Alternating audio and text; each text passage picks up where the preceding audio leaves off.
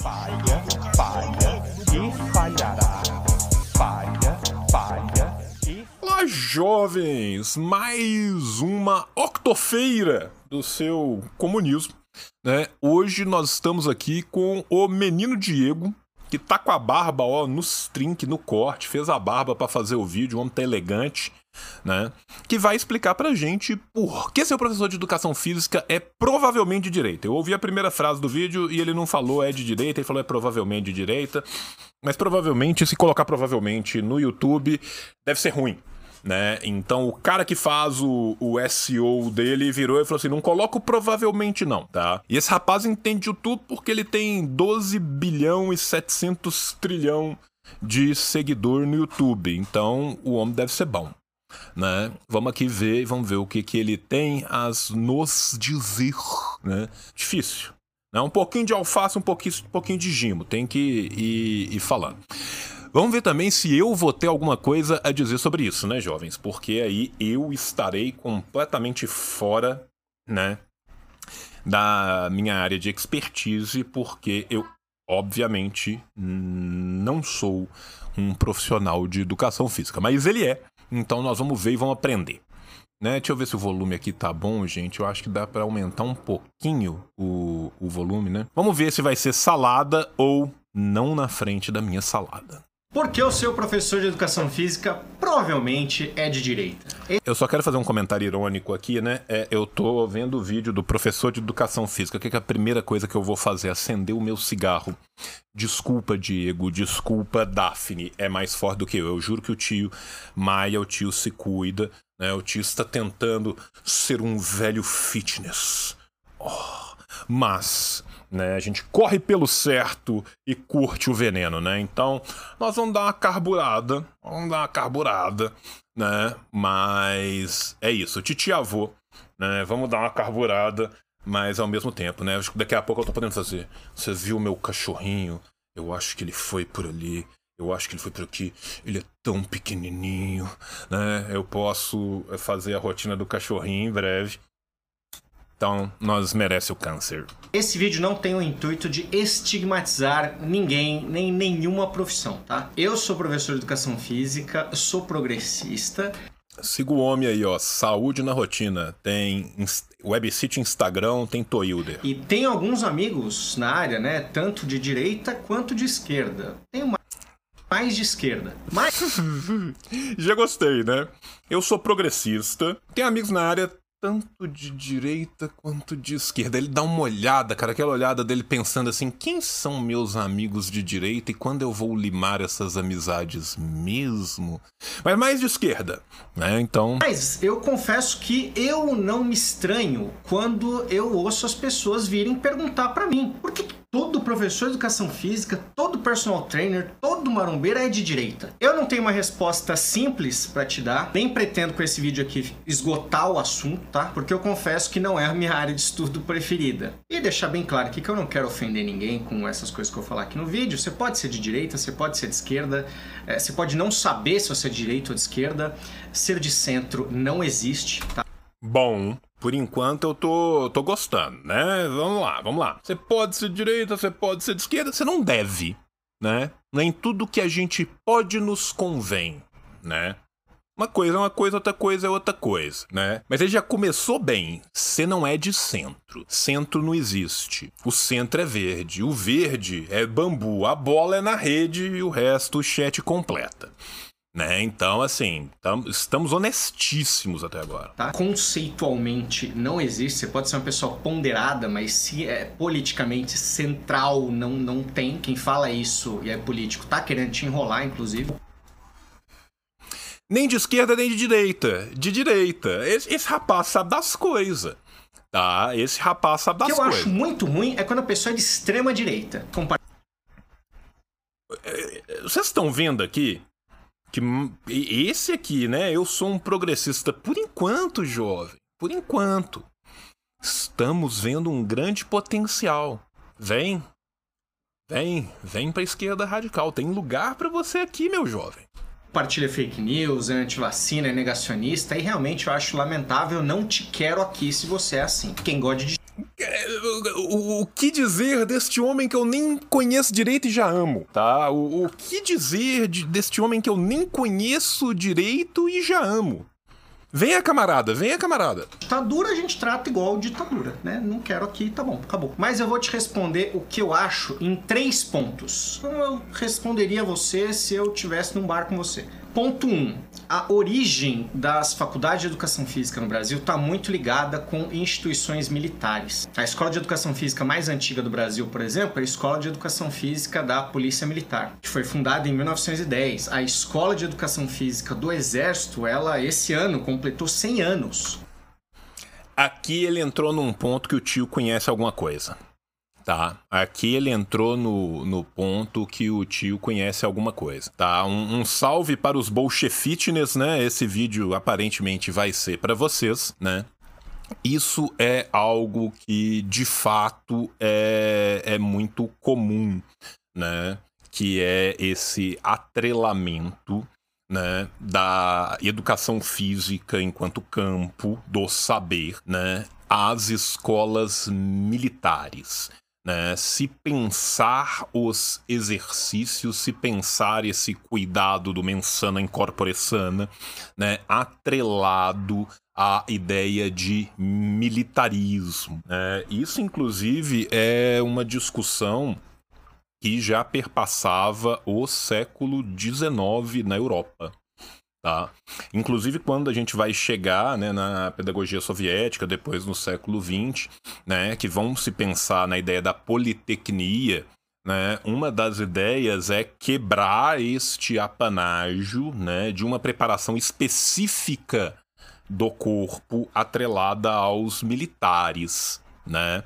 Então, assim, isso aqui é, é, é muito bem colocado, é muito interessante, né? A gente tem que pensar, né? Pensando que essas escolas são é, centenárias, né? Uma coisa que vai ser muito ligado ao militarismo brasileiro, né? Que, que vai ser a ideia do positivismo, que é essa ideia da cientificidade, como ela era encarada né, à luz do iluminismo, à luz do século das luzes, né? ou seja, de pensar isso como toda uma disciplina acadêmica. Né? Então, não é de surpreender os dados que ele está trazendo aqui. Por enquanto, tô, tô achando interessantíssimo. Nos anos Vargas, né, Getúlio Vargas, o ministro da Educação dele, o Francisco Campos, ele tornou a educação física obrigatória no ensino secundário. E aí eu vou ler um trechinho aqui. Chico Campos, Francisco Campos, é... que era da minha região, em Minas, loucura. Do livro do professor Maurício Murad, Sociologia e Educação Física, para você ter uma noção. Olha que doido, cara. Olha que doido, cara. Sabe? O cara tá falando, ele é profissional da área, né? Um cara que aparentemente já tá no nosso campo e acredito possa estar cada vez mais, né? E ele tá trazendo um livro de sociologia e educação física. Olha que foda. Né? E temos aí, então, um livro BR de Sociologia e Educação Física, que eu não conheço, mas eu fiquei super interessado. Esse é um negócio que talvez, se pá, eu pegue para ler, cara sabe? Porque, assim, é, eu já estudei muita história militar na minha vida, mas estudei muito pouco do próprio campo da, da educação física. Então, achei interessantíssimo, cara. Até agora eu tô fascinado com o vídeo, tá? Acho que eu vou ter muito mais a aprender do que a comentar aqui hoje com vocês. Tá, então hoje não sei nem se, se a gente vai ter tanto um react quanto a gente vai ter um team view aqui, né? Nós vamos ver essa porra em time, anotar, estudar e aprender. São melhor do que significava dar aulas de educação física naquele período. Os professores da matéria deveriam se preparar para a conquista de três metas essenciais: a cívica, hábitos e valores ligados à nação, a higiênica, eugenia, purificação racial, corpo saudável, saúde superior e a estratégica, relacionada à segurança nacional, ao combate e à defesa da pátria. As três com forte conotação militar. Caralho, meu irmão! Caralho, meu irmão! Tá. Caralho! Meu Deus! Puta que pariu, hein? Gente, isso aqui, obviamente, sem ler o livro, sem ler o livro, né? O que ele está falando é os professores da matéria deveriam se preparar. Ele estava falando do período Vargas, né? Vamos lembrar aqui que as ideias de eugenia, né? Vindas do mais puro fascismo e nazismo europeus, ideias eugênicas essas que não nasceram no fascismo europeu, que voltam à sua origem, né? No racismo e nas teorias racialistas francesas ainda do século XVIII, que perpassam o racismo e as teorias racialistas britânicas e estadunidenses do século XIX e da virada do século XIX para o século XX, principalmente nos Estados Unidos, lixo Mandulothrop Stoddard, estamos falando aqui, e que esse trânsito atlântico dessas ideias volta lá na Europa, onde o fascismo vai nascer como fenômeno. Ainda na década de 10, vamos lembrar aqui que ninguém lembra do Partido Fascista Francês, que não chegou ao poder, mas começou a angariar um número muito grande de massas, e que nós vamos ter diversos fascismos na Europa, nós vamos ter Pilsudski na Polônia, nós vamos ter Romênia, posteriormente nós vamos ter salazarismo, franquismo, enfim. Essas ideias de eugenia perpassaram o Brasil, principalmente via o que, João? Via principalmente boa parte dos migrantes que tínhamos aqui no Brasil, que adotaram muito abertamente essa ideia na era Vargas e que Vargas também abraçou muito bem, tá? Vamos lembrar que durante o período do Vargas a gente teve a eleição da criança mais eugênica do Brasil, tá? Isso são infelizmente fatos históricos, né? Isso infelizmente aqui aí veio pro meu campo. Né, veio para o campo da história. Né? É, é, assustador, mas é real. Ou seja, gente, não é o professor Murad que está sendo citado aqui, sem eu ler o livro do cara, né, que está falando isso. Ele está falando do que os professores à época pensavam e deveriam pensar de acordo com provavelmente o, o estatuto da, da do, do, próprio rolê, né? Lembrando também que o Brasil teve o segundo maior partido nazista do mundo. O maior partido nazista do mundo, fora o Partido Nazista Alemão. Né? Então, assim, nazismo, integralismo, fascismo era mato no Brasil na época do Vargas. Tá? Então aqui, vamos pensar isso aqui, né? Deveriam se preparar para a conquista de três metas. A cívica, né? Já começa o, o, conservador. Era mato no seguinte, no, no tempo que tinha para tudo quanto é lugar. Essa é uma expressão que eu acho que é muito pompiana, né? Tal coisa é mato, né? Talvez seja uma expressão do centro-oeste de Minas. Como estão perguntando ali no chat, eu tô partindo do pressuposto que ela não era tão comum assim. Mas enfim, é, a cívica, né? Hábitos e valores ligados à nação. Né? A gente, obviamente, está falando aqui de um nacionalismo chauvinista.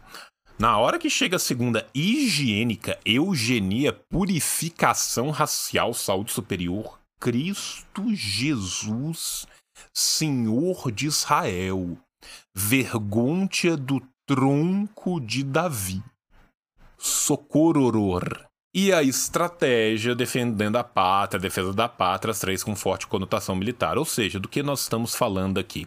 Nós estamos falando de uma época que a eugenia era considerada ciência, e essa época não termina ali na década de 40, não, senhor. Quem já teve a oportunidade de ler os escritos do nosso querido menino Chicão Franz Fanon, Francisco Fanon, sabe muito bem que no clássico texto O Sindroma norte-africano, ele fala das teorias racistas e eugênicas de médicos franceses de sua época, ou seja, né, do meio da década de 50 que levavam o lombroso ao pé da letra, tá? Então, assim, o rolê é, é muito mais tenso do que isso, a gente sabe muito bem né, que dentro do fascismo brasileira de hoje, né, a galera continua sendo eugênica para um caralho.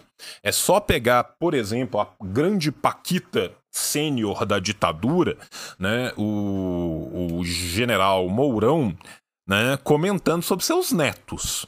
Né? Todo mundo lembra aqui muito bem do que aquele senhor comentou sobre os seus netos, né? Sobre o branqueamento de raça. Né? Então a gente vê que esses é, ideais de eugenia perpassam né, toda esta longue durée da historicidade do fascismo. Pode parecer bobagem, mas essa origem é muito recente. Pô, 1910 recente? Sim, tem universidade na Europa que tem quase mil anos. E nós estamos falando de 100 anos atrás, né? É uma coisa muito recente. A gente tem uma cultura de ligação muito forte, sabe? Tem filho, neto desses professores que, pô, estão vivos, sabe? Não faz muito tempo. A própria cultura militar ainda é muito forte. A gente é, saiu de uma ditadura militar em 1985. Cara, eu nasci em 1983. Eu lembro do dia que eu me toquei que eu nasci durante uma ditadura. A gente não tinha democracia como a gente tem hoje, sabe? Que a gente vai pra urna e decide. Temos hoje uma democracia?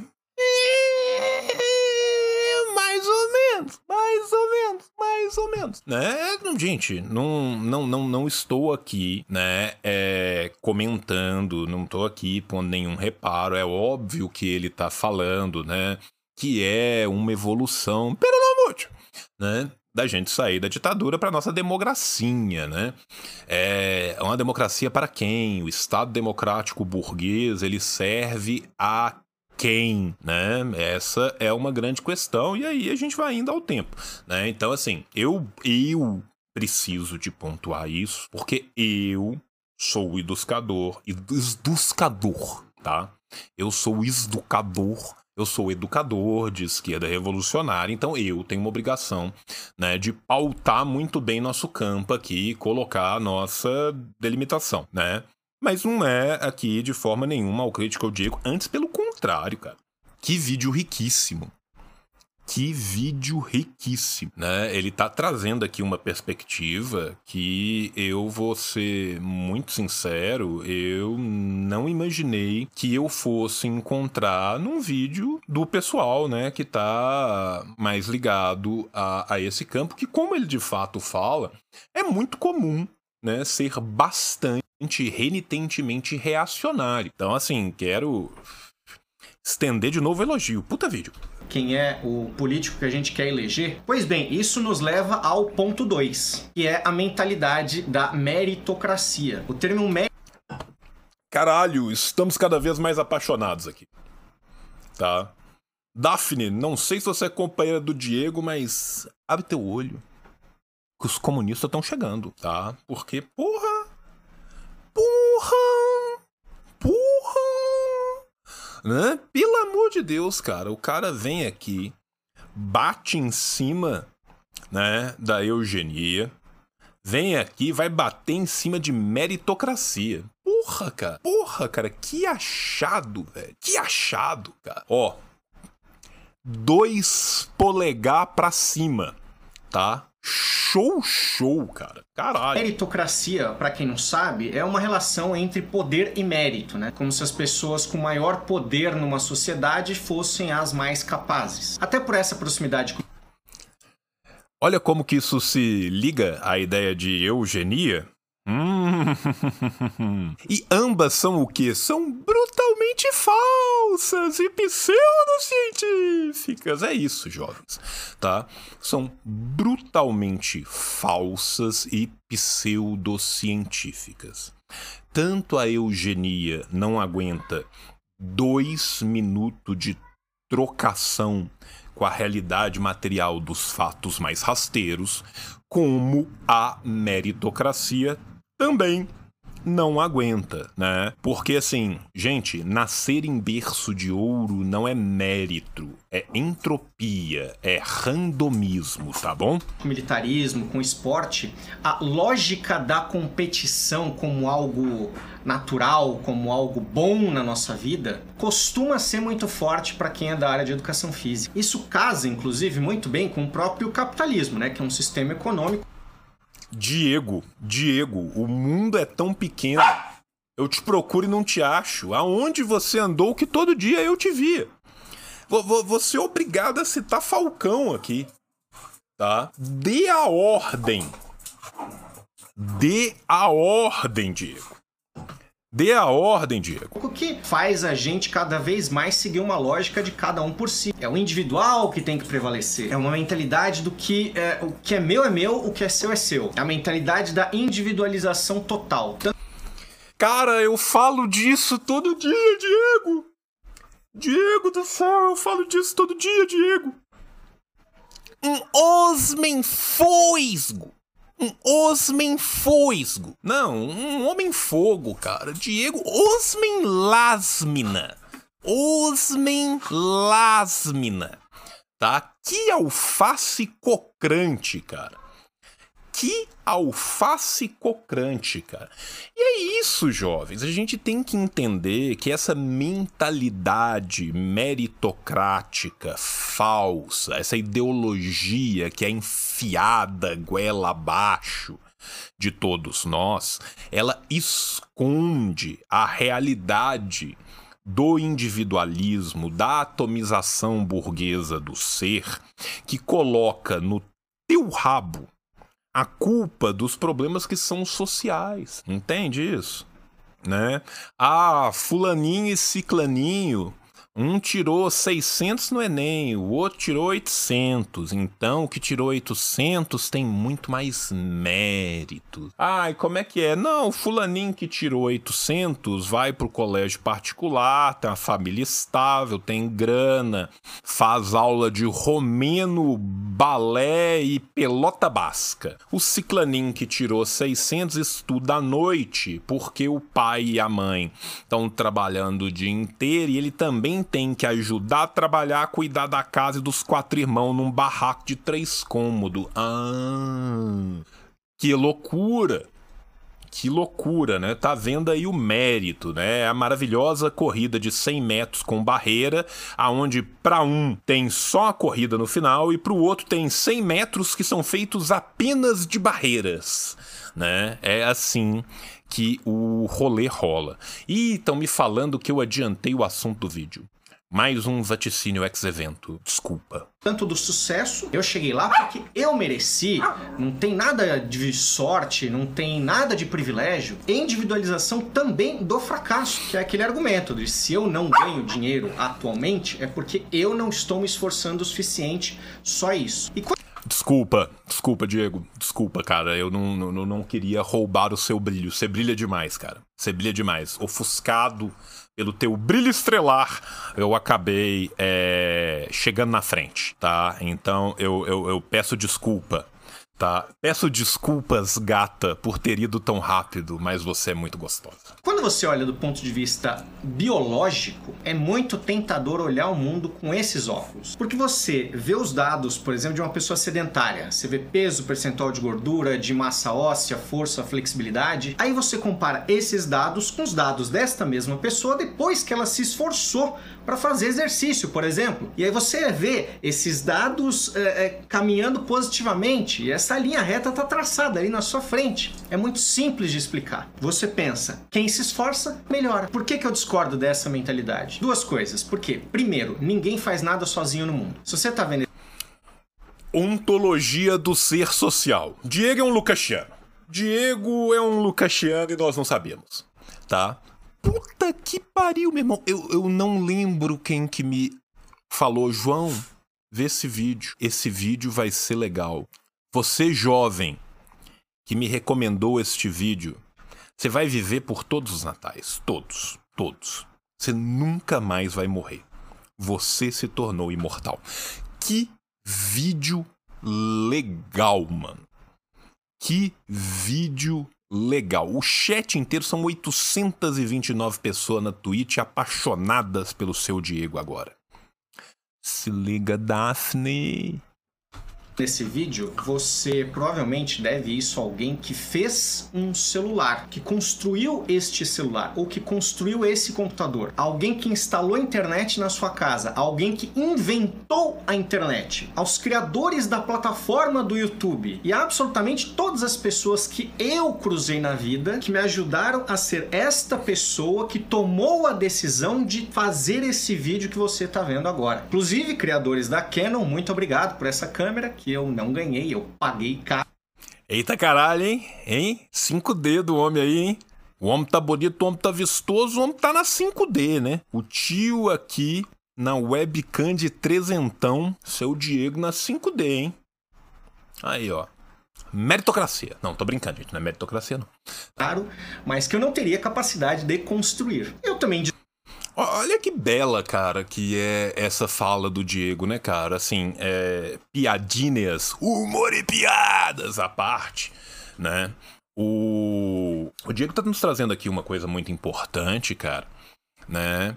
Que é a gente compreender, cara, a importância do social para o ser humano. Nós somos seres sociais e isso nos é tirado a todo momento, a todo momento.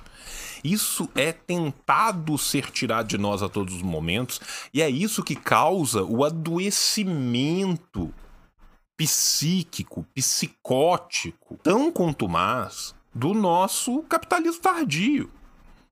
Sabe? É exatamente viver constantemente essas relações completamente alienadas, alienada com o trabalho, alienada com o outro, alienada com eu mesmo, que adoecem o ser humano, né? Eu lembro do, da pouco tempo atrás do vídeo que eu fiz, né, da, da do, dos russos falando da União Soviética, cara, né? A mina que chega, a mina é ótima, uma senhora de 75 anos. A moça que que chega lá e solta, eu gosto porque era mais romântico. A gente cantava juntos. Hoje em dia ninguém canta junto mais. Né? Então, assim, você vê como que este acúmulo das mudanças que são feitas por nós, seres humanos, coletivamente, a natureza é importante para nós. Como que isso nos torna verdadeiramente humanos, né? Como que essa percepção do eu é igual a eu, quando eu bato o olho no outro e falo assim, ele é igual eu. Se eu cortar, sangra. Discordo dessa mentalidade porque a vida em sociedade é muito mais do que biologia. Meritocracia não deve ser uma coisa considerada válida em sociedades que pessoas não partam do mesmo ponto. Duas crianças, uma de família rica, uma de família pobre, vão para a mesma escola. Não vão, né? Mas, por exemplo, aqui funcionar até melhor, vamos fingir que elas vão para a mesma escola. Elas têm as mesmas aulas todos os dias das 7 às 13 horas. Uma chega em casa, vai ter um almoço rico em nutrientes esperando por ela, vai estudar inglês. Ah, eu falei a mesma coisa, desculpa, casa, Vai depois jogar um videogame ali, vai tomar banho e vai dormir. A outra chega em casa, mas já tem que sair para ir trabalhar para ajudar nas contas de casa. Ela come mal, não estuda, mal relaxa e chega cansada para aula no dia seguinte. E não importa quantos exemplos você já tenha visto de gente pobre esforçada que venceu na vida apesar de várias adversidades, porque nenhuma dessas histórias diminui o fato de que é injusto esperar que essas duas crianças cresçam e disputem a mesma vaga. Ah! Diego, Diego, Diego, Diego, Diego, você é gigantesco. E eu não estou falando do seu bíceps de 48 centímetros. Você é gigantesco. Como é muito bom. Exceção não faz regra. Exceção prova a regra. Exceção prova a regra. Bem unidos façamos. Sabe? Porra, cara. Porra, cara. Que vídeo bom. Que vídeo bom. Diego, 1,2 milhão é pouco, meu irmão. Espero que você tenha. Espero que, que o Neil deGrasse Tyson tenha que ser chamado para criar um novo número para os seus seguidores. Tá? É isso que eu espero, cara no mercado de trabalho. Tem gente que pode até dizer agora, mas nunca vão ter duas pessoas exatamente iguais. É normal a gente ser diferente, a gente partir de ponto diferente. O problema é que no Brasil, amigo, essa desigualdade é muito grande. Quando a gente diz que uma pessoa demora nove gerações para subir na vida, a gente está dizendo que descendentes de pessoas escravizadas estão vivendo ainda nas mesmas condições que seus antepassados escravizados no Brasil. E a Caralho! Caralho! Porra! Porra! O homem ainda coloca as fontes, cara. O homem coloca as fontes. O estudem da, da OCDE, tá? Que aí o liberal vai falar o quê? OCDE é comunista? Você não queria entrar na OCDE, seu corno liberal safado. Agora a OCDE é comunista? O homem ainda trabalha com fontes, cara. O cara me traz um livro de sociologia pra galera. O homem trabalha com fontes. Cacete, velho. Eu não entendo por que, que ele tá com essa roupa que parece ser tão quentinha se ele tá coberto de razão. Aí é que a gente chega no ponto 3 de por que, que eu acho que muitos professores de educação física são de direita. Em muitas faculdades, o curso de educação física está localizado na área de biológicas, sabe? Aquelas três áreas, né? Exatas, humanas, biológicas. Isso aqui que a gente está conversando, a gente aprende quando a gente passa a estudar mais humanas. Obrigado. E isso aqui que ele vai falar, eu, eu, eu vou me adiantar de novo, não vou? Eu vou. Eu vou me adiantar de novo. Diego me perdoa, não conta pra Daphne que eu me adiantei, não.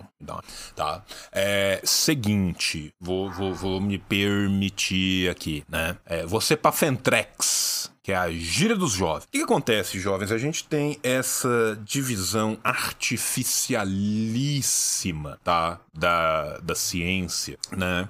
como se as coisas não se permeassem, né? Isso é de um positivismo rasteiro do caralho, que é uma visão científica parada no tempo, lá do século XIX, que nos foi importada pela Mission Civilisatrice Française. Né? A gente tem que lembrar aqui que boa parte das nossas maiores universidades sofre uma influência gigantesca da academia francesa da década de 30, uma influência por sinal, né? que veio da área mais reacionária possível, com essa visão extremamente positivista de colocar cada coisa numa caixinha, como se elas fossem completamente apartadas. Isso leva a uma formação que é uma formação lacunar, né? Falta uma base. Né? Para além disso, a gente tem que entender que no delongar é, desse a posteriori da formação das universidades, cada vez mais o ensino passa a ser enxergado de um prisma capitalista, de um prisma fordista e toyotista e pós-toyotista, de um prisma cada vez mais neoliberal.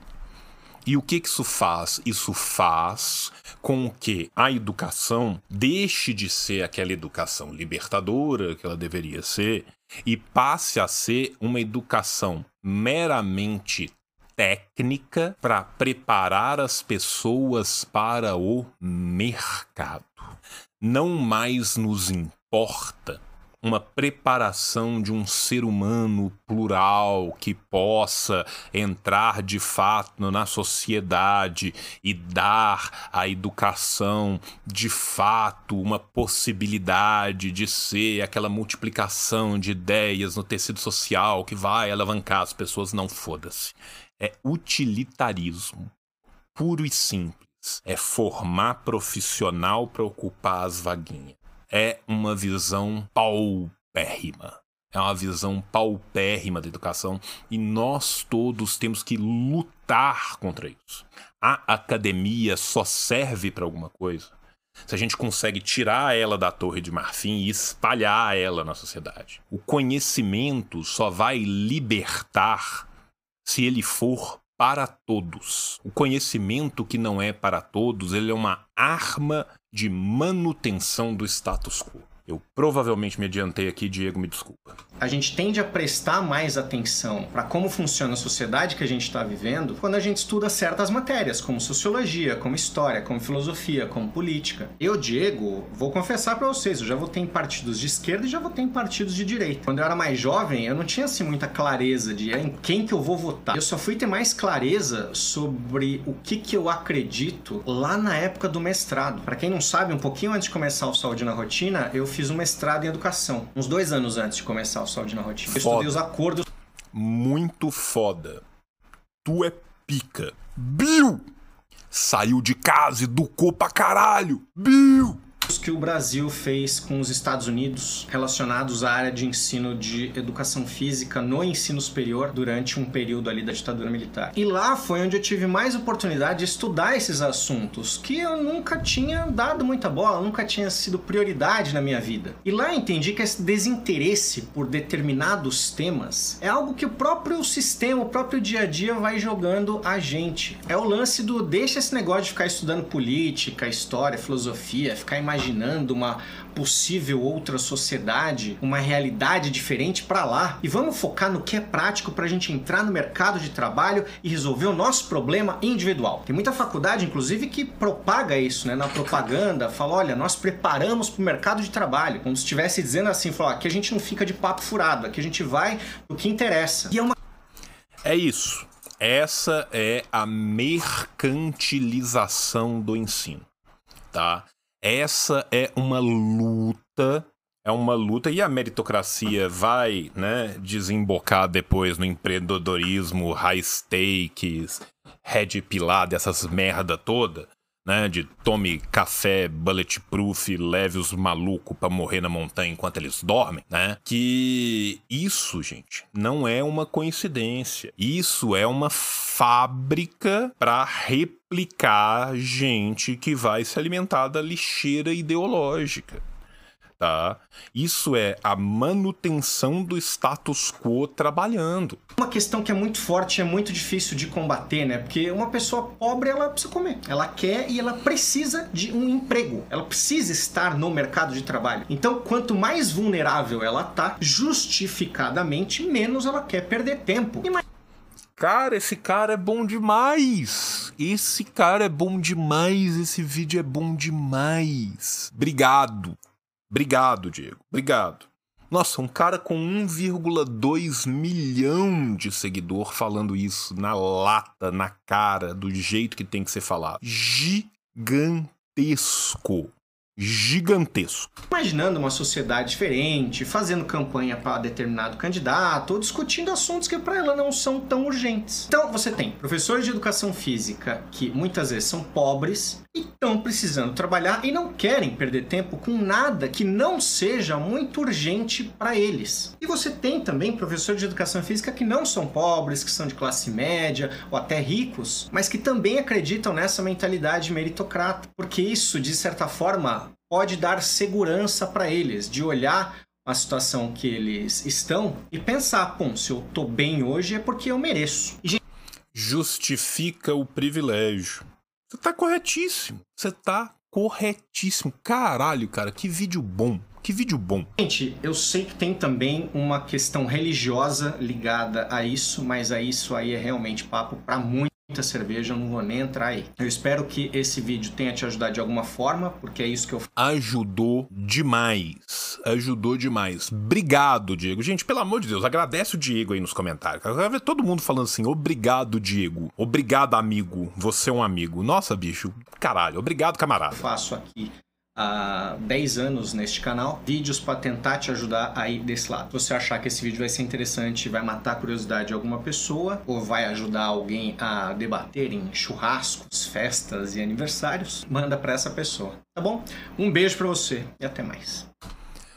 Obrigado, Diego. Obrigado, né? Ali tá o meu vídeo, né? Ali no outro canto do, do vídeo ali tá o meu vídeo, né? Fumando e correndo maratona. No meu caso eu nado, né? Então eu não tenho como fumar enquanto eu nado. Já tentei, não deu certo. Né? Vou pegar o pendrive do Mordente e vou ver se tem como fumar o pendrive enquanto nada. Né? Vamos tentar, vamos tentar. Não vou prometer nada. Jovens, é, sigam o Diego. Monstro, monstro, bom para um caralho. Dê a ordem, camarada Diego. Mandou bem demais, mandou bem pra porra. Que vídeo foda, cara. Que delícia de vídeo. É isso, jovens.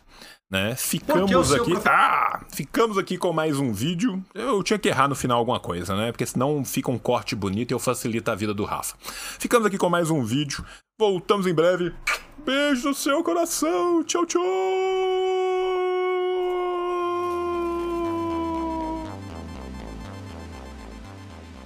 Para, para, para, para, terminou, mas não terminou. Não terminou, sabe por quê? Porque tem paraíso dos cupom. Tem cupom para um caralho. Tá cheio de cupom. Vamos lá.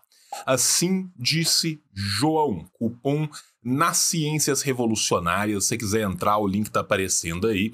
Mas fala, João, você tem cupom na Boitempo? Tenho. Assim disse João, 20, 20% de cupom na Boitempo. João, tem cupom na Revolustore? Tem.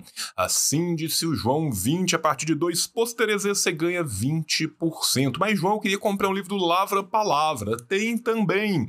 Assim disse o João, 15, 15% nos livros do Lava Palavra. Mas, João, eu queria um livro do Ruptura Editorial, mas tem, fica tranquilo, assim disse o João. Só assim disse o João, você ganha 15% lá. Ah, mas eu queria fazer um curso da classe esquerda. Fica tranquilo, também temos um cupom na classe esquerda. É assim disse o João, tudo junto. 15%. Mas, João, eu queria, na verdade, um livro da autonomia literária. Eu tenho um cupom de 20 reais na autonomia literária. Hashtag assim disse o João, mas João não é o bastante. Eu preciso de mais cupons. Eu preciso de um cupom para eu aprender mandarim. Então fala Xie Guhan Lao. Por quê? Porque lá no Gunhan mandarim a gente tem também um cupom de 20% de desconto no curso, tá? Assim disse o João, 20 Guhan mandarim. Beijo no teu coração e tchau, tchau. O capitalismo falhou, falha e falhará em cada uma das sociedades aonde